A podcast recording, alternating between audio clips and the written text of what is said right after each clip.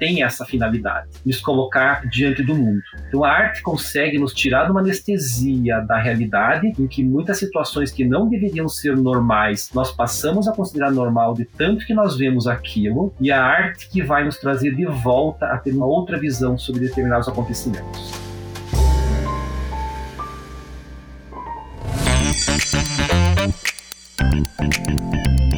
Doc Club. Os maiores nomes e os melhores temas do mundo jurídico estão aqui.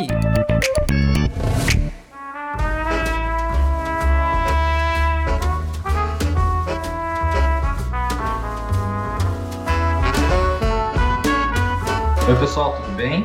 Bem-vindos aí a mais um episódio do nosso podcast Doc Club. Eu sou Irineu Galeski Jr., sou o host aqui do nosso podcast e hoje eu tenho um convidado muito especial, Estou muito feliz que ele aceitou o convite, que é o Marcelo Conrado. O Marcelo é graduado e mestre em Direito, é doutor pela Universidade Federal do Paraná, professor da Universidade Federal do Paraná, é artista e hoje a gente vai conversar. É um artista, é um pintor notável e eu conheci ele que eu tive a oportunidade de poder adquiri uma obra dele, fui pesquisar sobre ele e vi que ele é da carreira jurídica também. Mantive contato, ele foi muito gentil, aceitou o convite para conversar com a gente aqui hoje. Obrigado, Marcelo, seja bem-vindo. Obrigado, Irineu. Eu agradeço duplamente por esse convite. Primeiro, que eu sou um ouvinte desse podcast, e segundo, porque eu fico muito feliz de integrar também esse projeto que traz nomes tão icônicos para o direito com essa curadoria que você vem fazendo. Legal, obrigado. Marcelo, eu sempre começo os episódios perguntando para o convidado o porquê ele escolheu o direito, como é que surgiu o direito na tua vida, como é que foi isso? Eu sempre tive uma perspectiva diferente sobre o nosso caminho profissional. Acho que boa parte das pessoas vão responder essa pergunta dizendo que fizeram um teste vocacional ou que tiveram alguma dúvida na hora de escolher a profissão, mas optaram por direito, ou que tiveram uma certeza no direito. Mas a minha perspectiva sempre foi: por que a nossa vida profissional ela tem que caber numa caixa? Por que nós só podemos escolher uma profissão? Por que nós temos que seguir a vida inteira com aquela profissão? Embora a gente possa mudar, mas as escolhas são muito voltadas para uma vida toda. E eu procurei um outro caminho que é me dividir em duas profissões, que talvez não seja algo tão comum, mas que mostra que na vida, a vida traz muitas possibilidades que nós podemos então ser profissionais em duas áreas, muito embora essas áreas possam parecer inicialmente um pouco distintas, como direito e arte. Hoje essas áreas estão mais próximas, mas quando eu resolvi fazer direito e resolvi também ser artista, não existe ainda muitos canais de conexão entre elas, a não ser uma visão sobre os direitos autorais. Mas talvez fosse a, a única visão naquele momento. Hoje esse discurso já está expandido, então nós vemos essa relação de direito e arte, por exemplo, a expressão artística, que é um tema hoje que está voltado muito para aspectos constitucionais, que o Supremo Tribunal debate sobre isso, sobre revisionismo histórico, sobre destruições de, de monumentos, sobre arte como grafite e pichação, sobre mercado de arte. Então, todas essas áreas vão estar permeadas pelo direito também. Então, talvez seja um momento que essas duas disciplinas, essas duas áreas do saber vão se encontrar e que eu fico muito feliz de que nesse momento eu possa trabalhar na academia com esse diálogo interdisciplinar. Então você já tinha meio essa veia artística quando você entrou na faculdade de direito. Você foi conduzindo as duas situações ou a arte surgiu para você depois? Como é que foi isso assim? O Picasso tem uma frase que eu me identifico muito, que ele diz: "Eu não procuro eu encontro. Eu acho que nas nossas vidas, os momentos mais importantes são aqueles que surgem. E comigo foi assim. Então, eu iniciei na arte, talvez muito por acaso ainda, e eu tive uma educação no interior do Paraná, em Prudentópolis, que é a minha cidade natal, a qual ainda tenho um vínculo. Eu estudei em colégio de, de freiras, hoje que nós chamaríamos de ensino fundamental e médio, e foi lá que eu comecei a ter contato com a pintura foi com uma freira que pintava frescos, pintava ícones para igrejas. Depois eu tive aula com um padre, também da cidade, padre Leopoldo Klemba. Quando vim para Curitiba me preparar para o vestibular, eu fui estudar pintura no ateliê do Museu Alfredo Anderson. Fui desenvolver a gravura no Centro Cultural é, Somar do Barão, que é um espaço de referência no Brasil todo de gravura. E fui também estudar desenho no Museu Guido Viar que não existe mais hoje. E aí eu decidi que a minha vida tinha que ter um aspecto artístico, eu deveria seguir essa carreira, mas eu também poderia é, seguir outra. E aí eu acabei escolhendo o direito. A minha decisão naquele momento é que eu gostaria de que essa carreira acadêmica ela fosse feita em universidades públicas. Então eu fiz vestibular para direito na Faculdade de Direito do Norte Pioneiro, que é em Jacarezinho, ou chamado de UEMP, que é uma instituição também de relevância. Hoje tem curso de graduação, de mestrado e doutorado. Depois eu fiz um mestrado na área de propriedade intelectual nessa mesma instituição, orientado pelo professor Gilberto Jacoia. E finalmente eu acabei ingressando eh, no doutorado. Isso foi em 2009, na Universidade Federal do Paraná, onde talvez a minha pesquisa principal, ou onde eu me identifico enquanto pesquisador, foi nessa tese de doutorado orientada pelo professor Peroto Scortiano, em que eu fiz esse encontro entre o direito e a arte. E é uma tese que será publicada em breve por uma editora também de uma instituição pública. Eu costumo focar muito, me dedicar muito para instituições públicas. Então, é uma tese que será publicada pela editora da Universidade de São Paulo pela EDUSP. E esse caminho entre arte e direito ele possa parecer a primeiro plano pouco pisado por muitas pessoas, mas não. Se nós formos observar, inclusive muitos juristas, muitos se dedicaram à arte de alguma maneira. Então eu cito aqui, por exemplo, o Alexis, que é um pensador muito estudado por nós, que ele já foi, talvez pouco sabe, mas ele já foi artista plástico. Chegou inclusive a fazer uma exposição individual de arte na Alemanha, e aos 23 anos ele decidiu que ele seguiria tão somente a carreira do direito. O Ronald Working também tem uma relação muito próxima com a literatura. Isso é possível observar, inclusive, nos escritos dele. E ele tem uma, uma frase que ele diz que a Shakespeare esteve sempre no centro da minha vida. Então, já é possível observar que é possível fazer vários diálogos com diversas áreas. Um escultor brasileiro, é, escultor, pintor, é, gravador, que é o Amilcar de Castro, que inclusive está com uma exposição agora no MUB, que é o Museu Brasileiro de Escultura, também é formado, foi formado em Direito pela Universidade Federal de Minas Gerais, embora depois dedicou-se com ênfase às artes visuais. O atual diretor do MASP também é formado em Direito, que é o Adriano Pedrosa, ele fez Direito na, na UERJ. Um outro diretor de museu também, curador, crítico de arte, que é o Paulo Herkenhoff, que já foi um dos curadores do MoMA de Nova York, foi diretor do Museu Nacional de Belas Artes do Rio de Janeiro, já foi curador da Bienal de São Paulo. Ele também é formado em Direito e daríamos até para ampliar esses exemplos para dizer que existem vários profissionais reconhecidos em determinada área, mas que vieram de outra área. Eu cito hoje o caso de duas pintoras. Então, se perguntarem para alguém qual é o pintor mais reconhecido contemporâneo vivo do Brasil, a resposta seria: não é um pintor. São duas pintoras, que é a Beatriz Milhares, que realizou há pouco uma exposição no Museu de Arte da, de São Paulo, no MASP, e também uma exposição no Instituto Cultural é, Itaú, na Avenida Paulista. Aliás, o nome da exposição teve esse título, Avenida Paulista, em razão de uma obra que ela fez para o MASP. E a Beatriz é formada em comunicação social. E a Adriana Varejão, que inclusive está com uma exposição em Nova York, na Gagosian, ela iniciou o curso de engenharia na PUC do Rio, embora não tenha concluído. Então, acho que esses exemplos nos mostram que é possível transitar em diversas áreas, até talvez você se encontrar em uma delas, ou então você dialogar diversas áreas e não seguir apenas um caminho.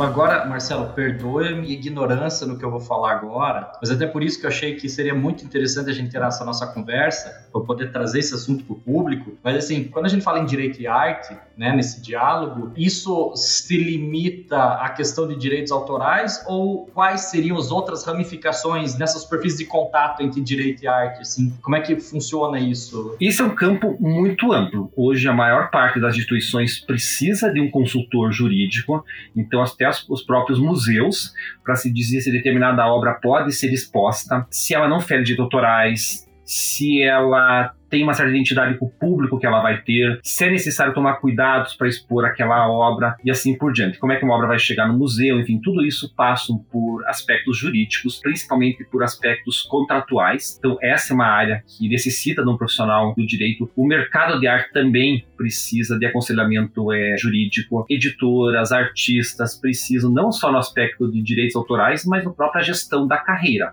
o direito se faz necessário. Então, hoje existe uma grande amplitude esse encontro entre direito e arte em vários aspectos, em vários leques que nós vamos ter. E o que é importante a gente verificar é que um profissional que queira atuar nessa área, ele precisa ter um conhecimento de uma outra área, precisa fazer um curso de história da arte, precisa visitar exposições, precisa ter contato com artistas, precisa ler livros sobre arte e não apenas livros jurídicos. Então, esse talvez seja um dos caminhos que eu indicaria para quem quer entrar nessa área que é tão instigante, que é o direito da arte. O próprio Francisco Rezec, que foi ministro do Supremo Tribunal Federal, ele tem uma frase que eu acho que é uma frase de muita sabedoria, ele diz: É fundamental que nossa vida não seja marcada pela ideia de que afora o direito não conhecemos nada. Quando o jurista pode ser definido como um homem de um livro só, por mais que seja a profundidade e densidade desse livro, isso é uma lástima. Então, nós, profissionais do direito, nós não podemos só nos dedicar ao aprofundamento do direito. Isso não só nas questões relacionadas a direito e arte, mas, por exemplo, um profissional que quer trabalhar na área do direito médico, que eu já trabalhei, fui advogado seis anos, eu vejo que muitas pessoas fazem pesquisas sobre essa área, mas nunca entraram no hospital, nunca conversaram com um médico, com cirurgião, com administrador de um hospital e assim por diante. E isso pode causar, inclusive, alguns danos a essa área a que nós estamos nos dedicando. Eu falo, por exemplo, porque alguém no início disse que resultado civil do médico, quando se tratar de cirurgia é, estética, é de resultado. E vários pensadores, vários doutrinadores têm se esforçado para dizer que ela é de meio, porque o corpo humano tem muitas incertezas, mas mesmo assim, depois de muitas décadas, os tribunais ainda insistem em dizer que ela é de resultado. Essa preocupação que eu tenho, uma grande amplitude, então, por exemplo, quando eu, eu atuo na universidade, eu sou professor de prática jurídica, é onde eu me identifico, eu não consigo me imaginar em outro lugar, então se hoje eu tiver que me hospedar no hotel e que tiver que dizer qual é a minha profissão, eu não diria só que seria professor, mas eu seria professor de prática jurídica. Até porque a prática jurídica ela se expande para fora da universidade. Então eu vejo que muitos alunos se dedicam a estudar sobre adoção, sobre o melhor interesse da criança, mas não foram num abrigo.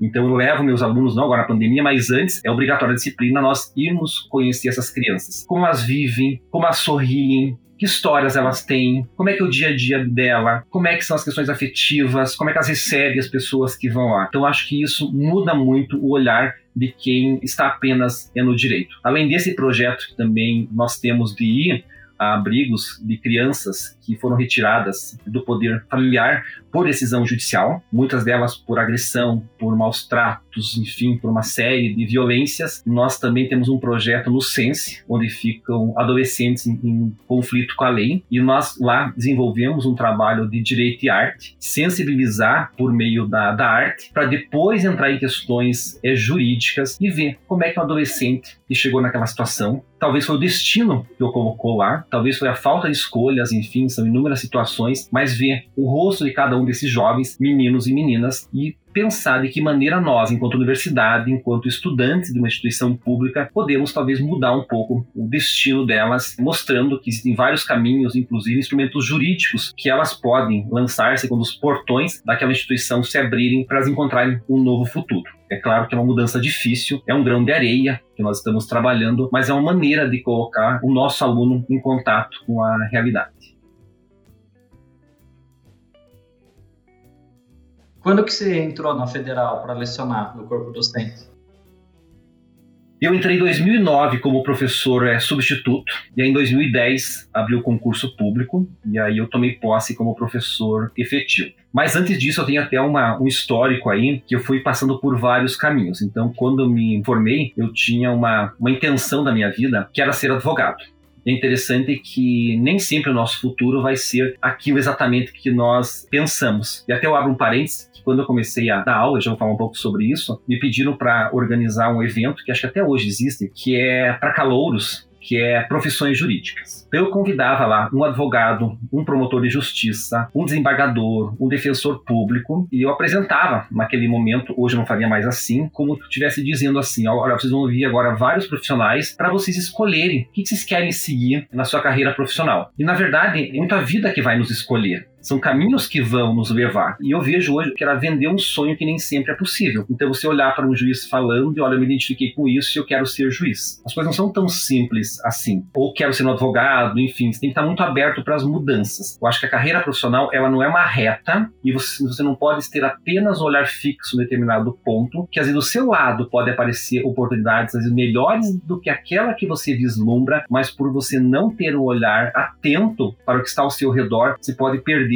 algumas oportunidades da sua vida. Então eu nunca me imaginei professor, isso nunca passou pelas minhas escolhas, até porque eu sempre tive muita dificuldade de falar em público. Eu sempre fui aquele aluno que, na graduação, se tivesse um trabalho para apresentar um seminário, eu sempre era aquele que fazia o trabalho de bastidores. Eu sempre ia fazer tudo, mas na hora eu não queria, não queria falar. Então sempre me reservei muito, muito isso. E professor, obviamente, a, ferramenta é a, a fala. E aí depois que eu fui, talvez desenvolvendo habilidades para isso. Eu lembro que quando eu comecei o mestrado, eu tive que fazer um seminário com o professor Celso Ludwig, que é professor da Universidade do Paraná, e era um seminário, acho que de 15 minutos, e eu fiquei, acho que umas quatro semanas preparando o seminário e eu consegui falar no máximo 10 minutos. Eu imaginei como é que eu seria um professor, eu teria que ficar um ano preparando uma aula. Então a gente vai tendo experiências naquilo que a vida vai nos trazendo. Mas voltando um pouquinho, eu me formei então com o desejo de ser advogado, eu imaginava que eu sempre seria, e eu atuei seis anos no escritório, especializado em direito médico. Aqui em Curitiba? Em Curitiba. Eu atuava na defesa de cirurgiões plásticos, a maior parte dos clientes eram cirurgiões plásticos. E aí, em determinado momento, eu decidi que eu tinha que mudar. Foi um escritório que me acolheu muito bem.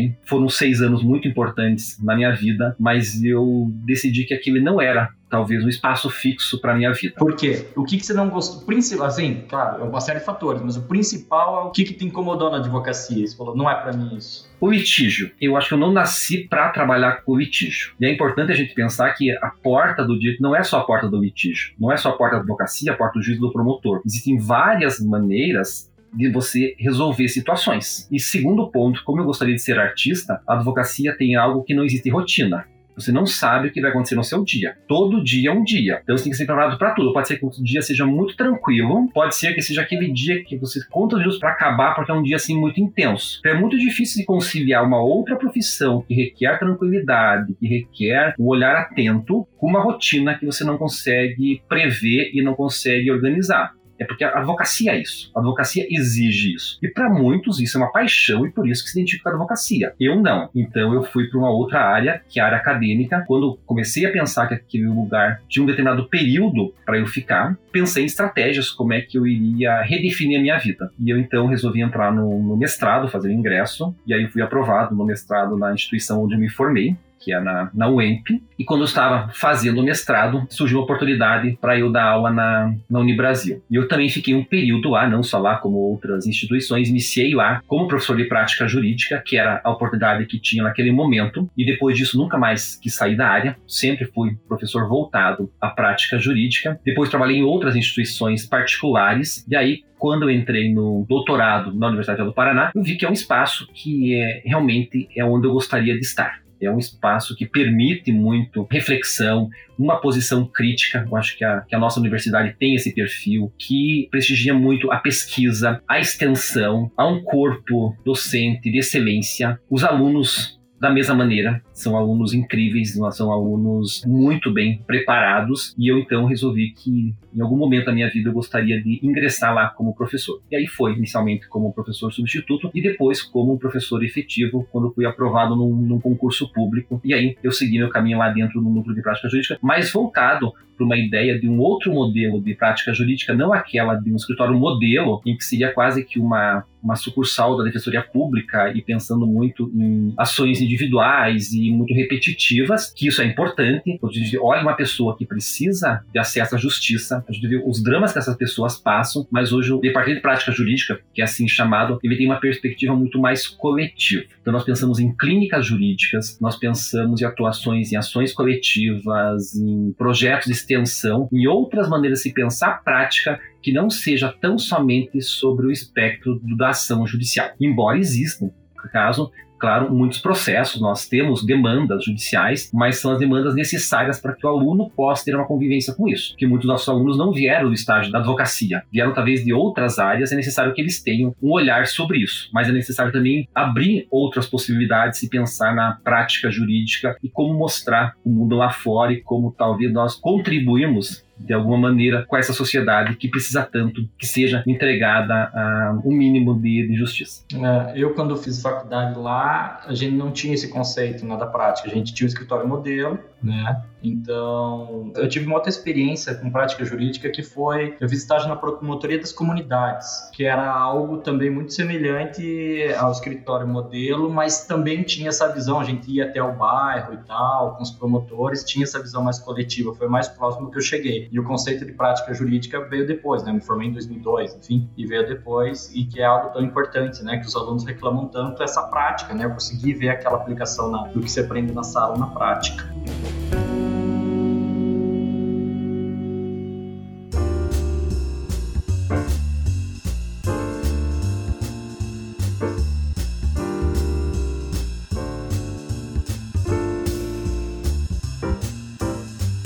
Nossa cabeça jurídica, né? Eu sendo formado em direito, sendo um advogado, às vezes a gente pensa muito em resultado, em produção. O que penso eu é algo que vai na contramão quando a gente fala em produção artística.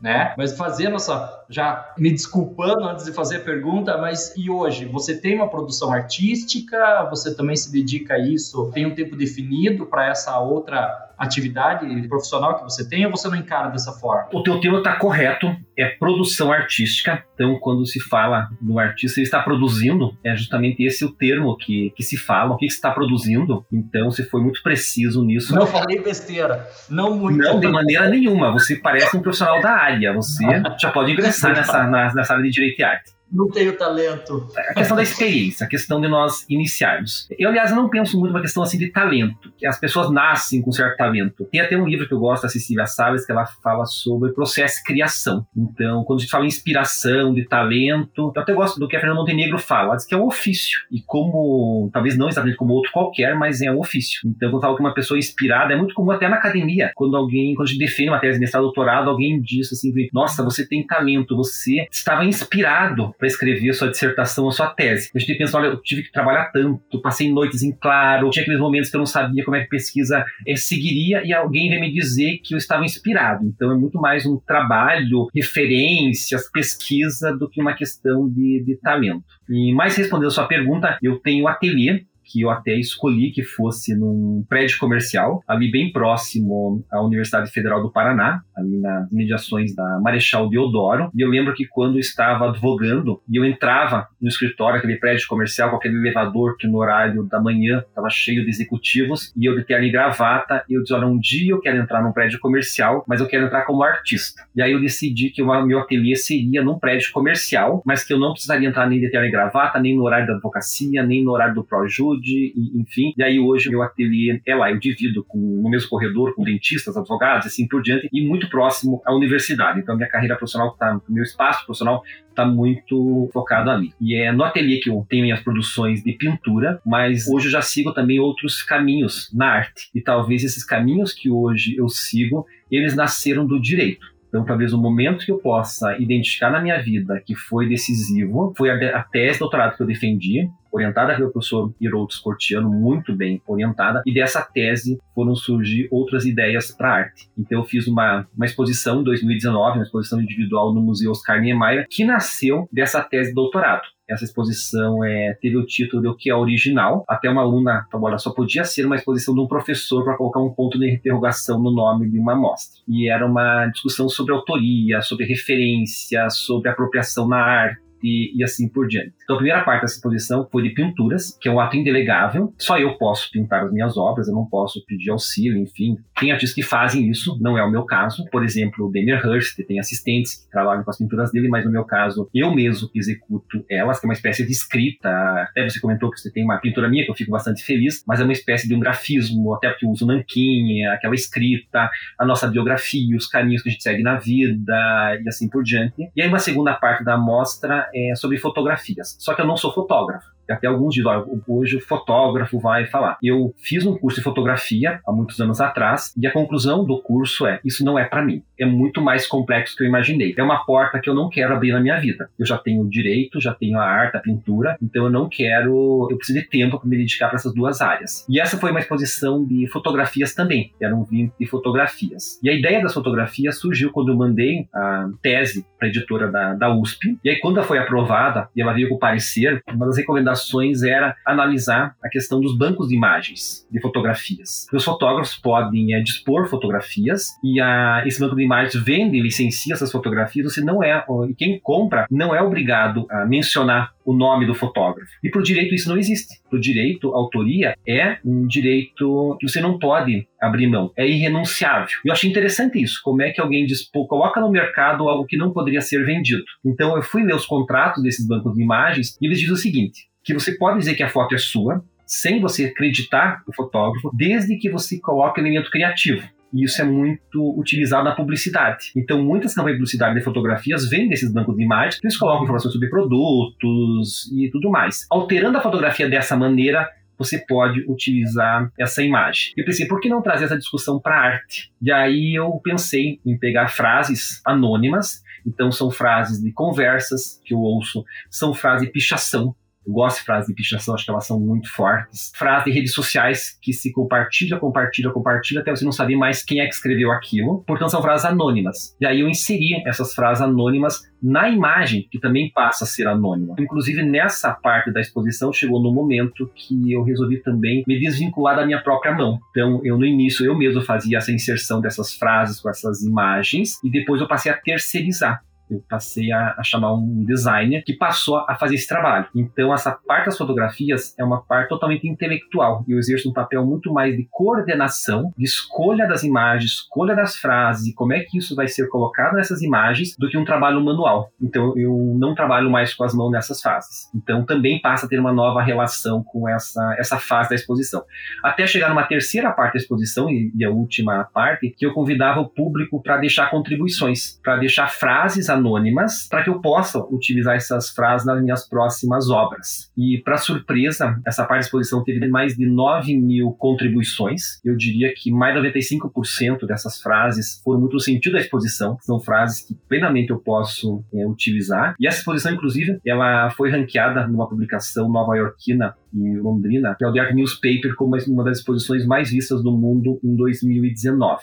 Então, ela passou por todo um caminho que discute a autoria, que é o DNA da minha tese. Mas, essa exposição foi em 2019 e eu, uma preocupação que eu tenho na minha carreira, tanto de artista como da área acadêmica, é não viver sempre daquilo que me identificou em determinado momento. Então eu vejo alguns profissionais que escreveram uma tese de doutorado que foi emblemática há 20, 30, 40 anos e parece que aquilo ainda é a principal referência daquela pessoa. Eu procuro sempre me reinventar. Então, é, eu vejo que essa exposição, ela foi uma exposição um marco na minha vida, mas eu já procuro pensar em outros caminhos. Então, se naquele momento a minha obra esteve muito focada nas questões da autoria, do que a obra, o que é original, se existe alguma coisa original hoje, e se nós precisamos de uma coisa absolutamente nova, se ela já existe, ou se nós temos que reinventar, ressignificar aquilo que já existe. O direito faz isso. Então, por exemplo, o conceito de direito de família não é o mesmo conceito que nós tínhamos antes da Constituição ele muda. Nós ressignificamos aqueles conceitos. Então a autoria está muito voltada para isso, para a gente ressignificar aquilo que já existe. Então essa fase da minha produção, que é um termo que está utilizando aqui da minha produção artística, foi muito voltado para essas questões de autoria. Hoje eu já inicio uma outra fase, que é muito mais voltada para uma questão de justiça. Então eu vou muito mais para o caminho dos direitos humanos, a arte como outro instrumento de voz para as pessoas para realizar alguns conceitos de justiça. Então é um trabalho que ainda está em pesquisa, que ainda está em processo mas eu posso dizer que meus próximos passos na arte vão seguir esse caminho. Outro direcionamento que eu procuro dar a.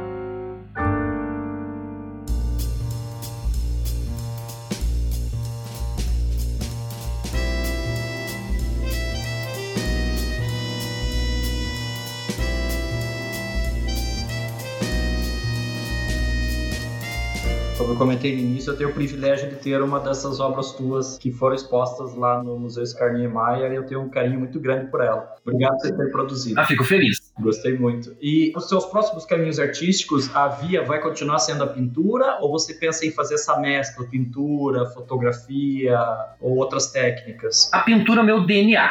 Acho que é um ponto que, que pode se alterar, mas eu nunca vou deixar. É onde eu me identifico, onde eu, eu parti da pintura pode seguir outras linguagens, mas a pintura eu sempre procuro seguir. Até porque a minha pintura, ela fala muito uma questão de, de vida, que aliás o seu podcast aqui.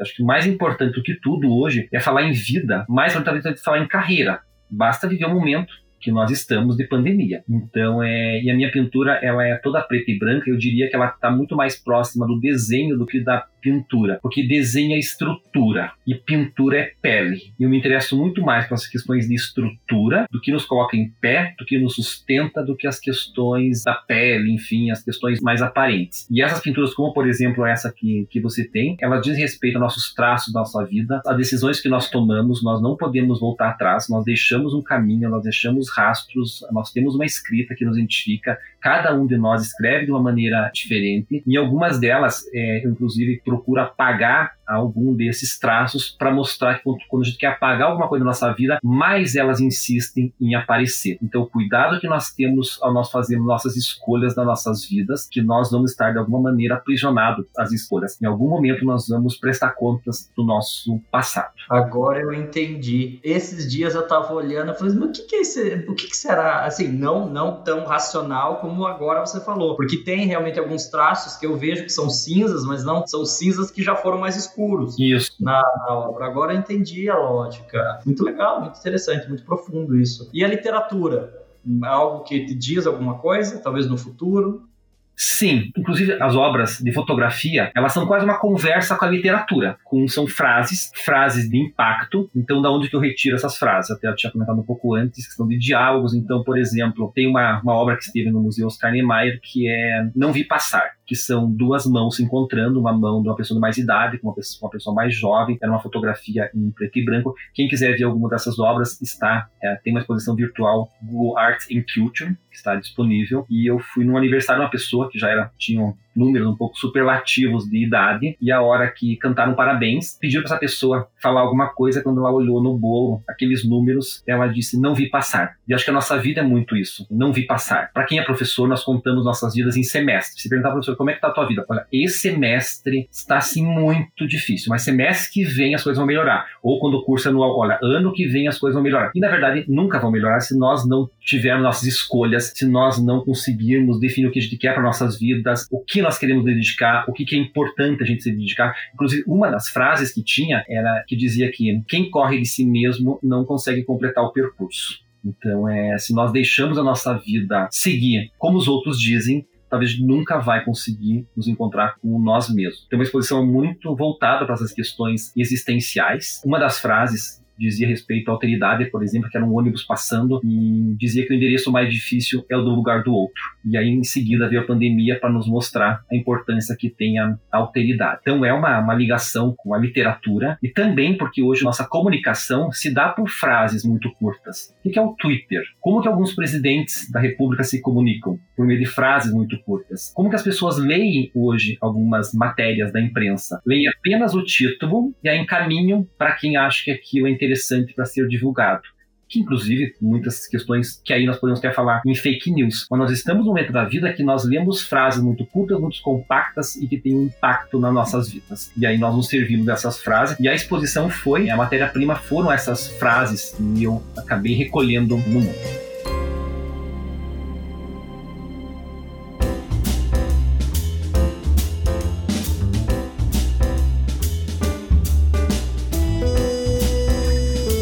Diga uma coisa, você leciona alguma disciplina optativa na área de direito e arte, assim, para alguém que tem interesse? Por exemplo, eu fiquei super entusiasmado com o assunto. Você leciona alguma coisa nesse sentido em algum lugar? Hoje, o caminho dentro da, da universidade, onde eu me reconheço, e se há uma área que eu acredito, é no direito e arte. Então, eu tenho um projeto de pesquisa na universidade que é chamado Clínica de Direito e Arte, que nós desenvolvemos pesquisa, iniciação científica, por exemplo, sobre isso, e há muitos alunos interessados, há muitas pesquisas em andamento. Também eu tenho um projeto de extensão, tem o mesmo nome, que é Clínica de Arte, que o intuito dela é prestar atendimento jurídico nessa área para artistas, por exemplo. Até nós iniciamos uma tentativa de prestar assessoria jurídica para grafiteiros. E não deu certo, até porque o grafiteiro não quer o mundo oficial, muitos deles não querem esse mundo oficial. Então a gente foi na rádio, enfim, na divulgação. A gente percebeu que talvez o mundo lá fora é diferente do que nós imaginamos dentro da universidade. Mas de modo geral, nós prestamos essa assessoria, já demos pareceres em algumas ações que nós entendemos que há um contexto de um direito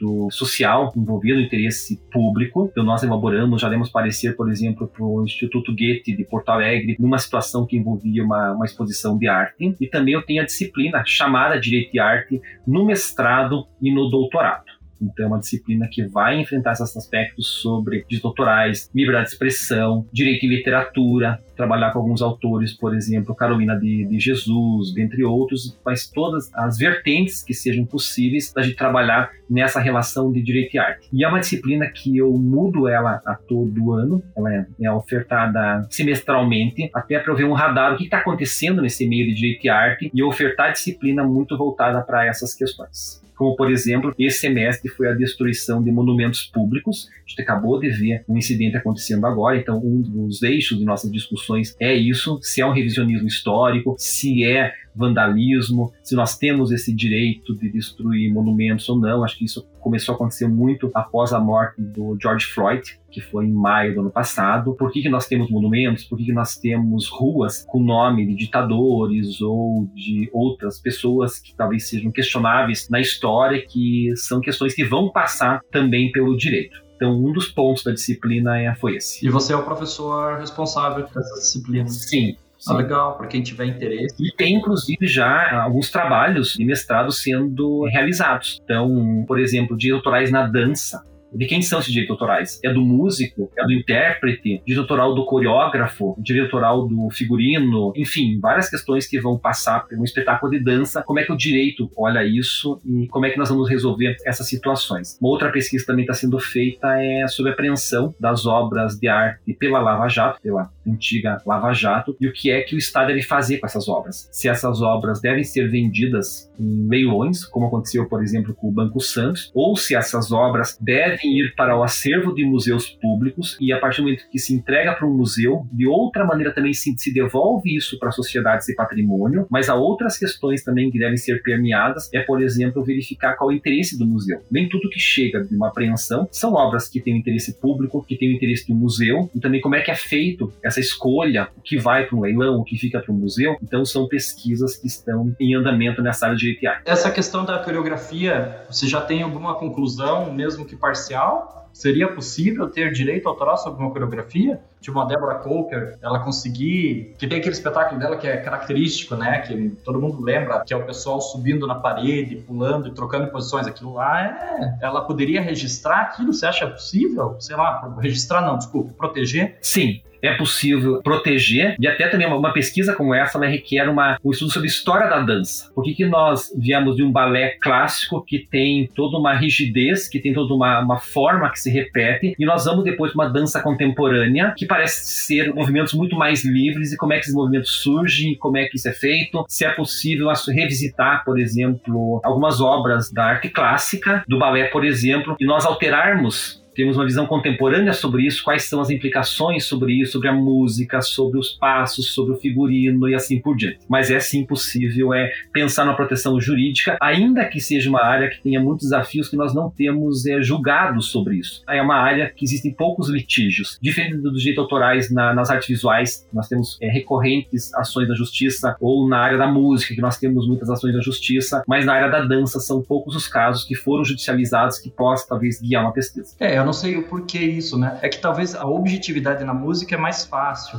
né? Agora, o movimento realmente talvez seja um pouco mais difícil de você conseguir fazer, criar o padrão, né? Veja, eu tô falando aqui, tô batendo papo, não tenho mínima base técnica para poder dizer isso. E essas são as melhores conversas. Mas na música, se nós observarmos agora o trabalho dos DJs, o que, que um DJ faz? Via de regra. E ele ressignifica uma outra música. Ele se apropria de uma outra música. É claro que existem DJs que criam uma música, mas boa parte dos DJs eles vão é se apropriar. Então, como é que fica também essas questões relacionadas a direitos autorais quando um artista da música se apropria, quando um artista de artes visuais se apropria de uma obra de outro artista, de uma imagem de alguém, vai fazer uma crítica social. Então, tudo isso vai ter um reflexo no direito. Nossa, muito legal. Eu acho que eu vou me candidatar para ser ouvinte na tua disciplina lá. Né? Tô achando muito legal esse tema. É um negócio que faz muito sentido para mim. Assim. Seja muito bem-vindo. E assim, pro pessoal que tá nos ouvindo, né, né Marcelo, o, o público, para que eu destino o podcast, é pro pessoal que tá saindo da faculdade ou que tá pensando em pivotar a carreira e tal, e às vezes fica pensando, é, puxa, o direito já tá, já tá cheio, já tem muita gente e tal, e tem tanta área, mas tanta área desabitada, entre aspas, que essa nossa conversa aqui é um baita no exemplo. Quanta coisa que a gente está conversando aqui que é um caminho que ninguém começou a trilhar, quanto desafio existe, né? E quanta demanda não existe para esse tipo de, de, questão, né? Além disso que você falou, tem algo que eu acho importante também mencionar, que nós estamos num momento de crise das instituições. Então, uma crise das instituições de ensino, uma crise dos tribunais, do STF. Os tribunais estão sob ataque, as instituições estão sob ataque. E nós temos que também pensar aonde nos cabe, talvez, uma parte dessa culpa que se dá, na minha opinião, por uma falta de comunicação com a sociedade. Há um, um espaço na academia para uma erudição, são eventos voltados um público já iniciado no direito, mas nós também temos que pensar que nós temos que falar para outros públicos. Nós temos que nos comunicar com a sociedade. Nós temos que conversar com quem está lá fora, porque afinal o direito foi feito para essas pessoas. E eu me identifico muito com isso, com conversas mais informais. Até esse é um dos motivos que nós temos lá um quadro na rádio UniFM, que acontece entrevistas com pessoas de direito todas as quartas-feiras, um quadro chamado Seu Direito, justamente para levar aquilo que a gente faz na universidade para as pessoas que são de outras áreas. Então essa comunicação, essa conversa, ela não deve jamais ser só entre os nossos pares. Nós temos que conversar com toda a sociedade nós temos que nos fazer entendidos pela sociedade. Então, até quando você fala, é, em alguns momentos, eu não sei se eu utilizei o termo correto, eu acho que as pessoas têm que ter uma liberdade para elas se expressar da maneira que elas quiserem. Ninguém é obrigado a utilizar um termo correto, a saber como que se fala determinados códigos, determinadas profissões. Isso também é uma falha de comunicação. Quando nós queremos exigir essa sofisticação de todas as pessoas, nós estamos criando muros, nós estamos criando obstáculos para que as pessoas entendam o que é o direito.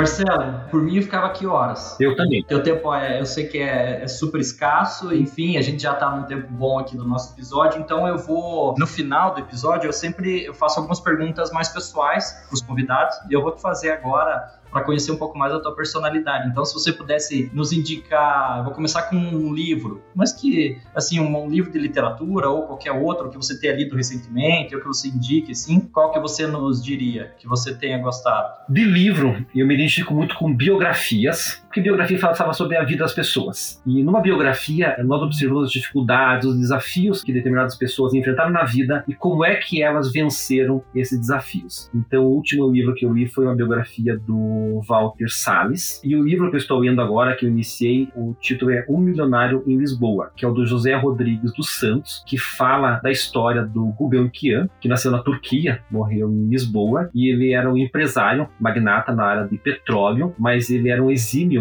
colecionador de arte, tanto é que existe hoje em Lisboa a Fundação Gulbenkian. Ele trouxe imensas contribuições para a arte, não só em Portugal, mas acho que no mundo todo. Então é a biografia que eu estou lendo agora, é o livro que eu estou me dedicando. Como é que é o nome? Um Milionário em Lisboa. Ele que é o famoso Gulbenkian. Isso, que tem a fundação, que eles têm bolsas, enfim, Sim. que é, tem espaço de arte em Lisboa que vale muito a pena conhecer. Tem que conhecer, tem os jardins. Eu gostaria de saber um pouco mais sobre a história dele. É muito lindo. Né? Até o ano, em 2019, eu participei de uma, é, junto com outra artista daqui, a Julie Fugante, de uma exposição internacional da Bienal de Curitiba, que aconteceu em Paris, e foi no espaço Gulbenkian, que é a Casa de Portugal em Paris, que é voltada também para as artes visuais. E aí eu passei a ter muita curiosidade quem foi Gulbenkian. Entendi. Ó, essa foi legal, hein? Vou ler essa obra. Eu gosto muito. Fica ali bem quase no centro Isso, de Lisboa, exatamente. né? É enorme, é um jardim muito bonito, muito bem cuidado. Tem teatro, eu acho, dentro. É espetacular. Exatamente. Muito bom. E um filme ou uma série que você tenha assistido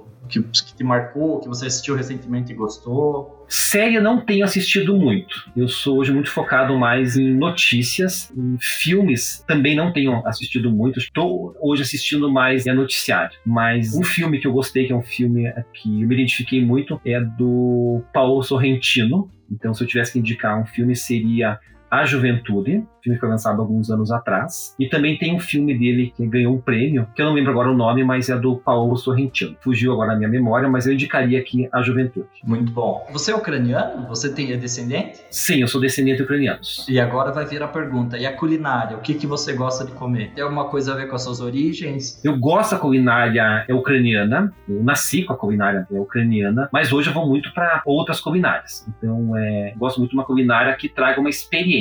Eu gosto muito da culinária hoje que tem em Curitiba, que tem em São Paulo, então eu sempre procuro conhecer lugares novos. Isso é muito bom. Eu gosto de conhecer restaurantes também. E eu perguntei isso do Marcelo Soro ucraniano, porque ele é de Prudentópolis, né? Já, a gente já conversou sobre isso, e Prudentópolis é um, tem uma grande colônia ucraniana aqui no Paraná. E quem ainda não conheceu Prudentópolis, não teve oportunidade, conheça, que é uma cidade espetacular, tem as cachoeiras, é uma cidade muito legal. Quem conhece, gosta e volta, né? Sem dúvida, uma cidade que tem muitos atrativos. Alguns deles são as cachoeiras, também é uma cidade que produz mel com uma ótima qualidade, enfim, é uma cidade que vale a pena conhecer e quem conhece acaba voltando é, várias vezes. É. Mas falar em voltar, eu vou voltar numa pergunta que você fez que eu lembrei o nome do filme do Paulo Sorrentino. É A Grande Beleza. A grande beleza. E me diz uma coisa, me conta a tua meta pro futuro, ou um objetivo que você tem pro futuro, um sonho que você tem pro futuro aí. O que, que você nos diz? Olha, com a pandemia, a gente tem muitos futuros, muitas pretensões guardadas nas gavetas para assim que a normalidade volte. Então, acho que o meu futuro, eu desejo é voltar a viajar, conhecer outras experiências, mas o que eu sinto falta na minha vida hoje, que é algo que talvez já esteja adiando um pouco, é ter uma experiência internacional na academia. Eu quero fazer um pós-doutorado, mas eu quero fazer num momento muito específico em que eu possa buscar contribuições, em que eu possa ter amadurecido um tema que eu queira pesquisar. Então, acho que a academia não é uma corrida de 100 metros. Nós temos que fazer as coisas no momento em que elas devem acontecer. Então, eu me vejo programando passar um período, no mínimo seis meses, fora do Brasil, fazendo uma pesquisa nessa aproximação entre, entre direito e arte. Eu já tenho dois temas que eu me identifico. Uma iria numa área talvez de gestão de instituições culturais, instituições de museus, mas no aspecto jurídico. Então, como que museus internacionais, Museu do Prado, enfim, outros museus do mundo olham o direito, como é que essa assessoria jurídica, o que, que eles necessitam no dia a dia para trazer essa experiência para o Brasil. E até quando eu falei que eu gosto sempre de buscar assuntos, me reinventar em assuntos, então acho que eu já sairia hoje dos doutorais, iria para um outro campo, um deles pode ser esse. E um outro tema que me interessa também é o patrimônio cultural. Então eu vejo que a nossa história está em ruínas, quando nós vemos é, inúmeros imóveis, cidades grandes e pequenas, enfim, de Pantalta, Curitiba, São Paulo, sendo destruídas pelo tempo e aquilo depois é destruído e dá início uma construção nova e o nosso passado acaba é, ruindo junto sem volta. Então a minha ideia é fazer um estudo sobre possibilidades de nós pensarmos nesse imóvel, mas que não seja aquela ideia que nós temos hoje que nós precisamos reconstruir exatamente como era no passado. Então tentar trazer uma arquitetura contemporânea para um imóvel antigo. Então isso, por exemplo, que o Paulo Mendes da Rocha fez na Pinacoteca de São Paulo, o que o Norman Foster que é um arquiteto inglês, fez no parlamento de Berlim. Então eu vejo que nosso futuro é muito pensar nosso patrimônio histórico sobre esse viés é contemporâneo, que o Estado hoje não tem condições de arcar com esse restauro, o particular também não, e os imóveis vão à ruína diante dos nossos olhos. E mesmo que eles fossem recuperados, mas se eles tiverem que voltar ao tempo e sem conseguir colocar as necessidades que nós temos hoje de iluminação, de, de questões técnicas e assim por diante, eles não vão ter uma utilidade, talvez sejam subutilizados, ao contrário do que é o nosso desejo. Então é muito comum em estado interior, quando o imóvel é recuperado, colocar lá Casa Cultura porque não se vê muito uma possibilidade de ocupar esse imóvel de outra maneira. Então, eu acho que esse é um assunto que requer hoje uma atenção no dia que tudo vai passar pelo caminho jurídico, pelo caminho das leis. E tem a ver muito com a arquitetura. Para esse pós-doutorado, você já pensou mais ou menos onde? Seria Portugal, Itália, Espanha? Você já, já tem alguma instituição da tua preferência ou ainda é cedo? Eu hoje estou muito voltado para a Espanha é um lugar hoje eu iria para a Espanha, embora tenha outros lugares que também ofereçam essa, essa possibilidade de dialogar nesse campo. Mas eu estou muito voltado para, principalmente para Madrid.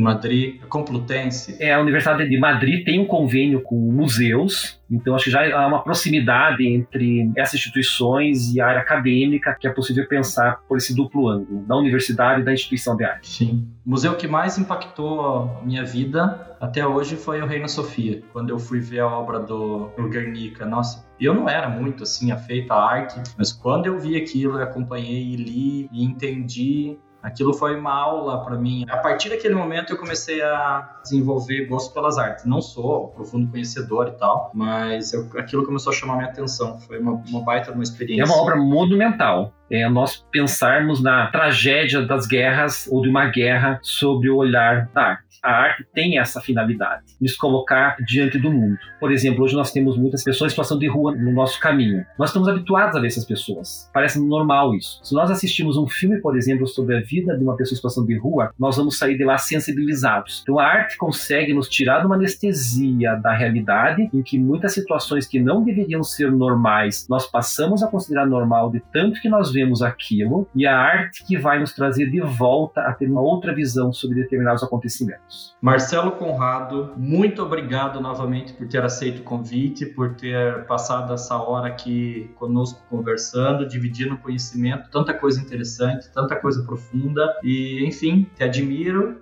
e te agradeço novamente. Obrigado. Eu que agradeço ter a oportunidade de falar em algo que é sobre a vida, sobre a carreira. Não há tantos espaços para falar sobre isso. Nós sempre falamos sobre aquilo que nós estamos pesquisando, aquilo que nós estamos fazendo, e que é, uma, na verdade, uma roupagem que nós somos e não é exatamente aquilo que nós somos. Então, é, é um momento da nossa vida que nós pesquisamos determinados assuntos. Então, falar sobre isso, sobre como é que foi a construção da nossa carreira, é um momento especial. Então, parabéns aí pela sua ideia, por esse projeto de fôlego que você está conduzindo. Então, mais uma vez, obrigado pela oportunidade. Obrigado.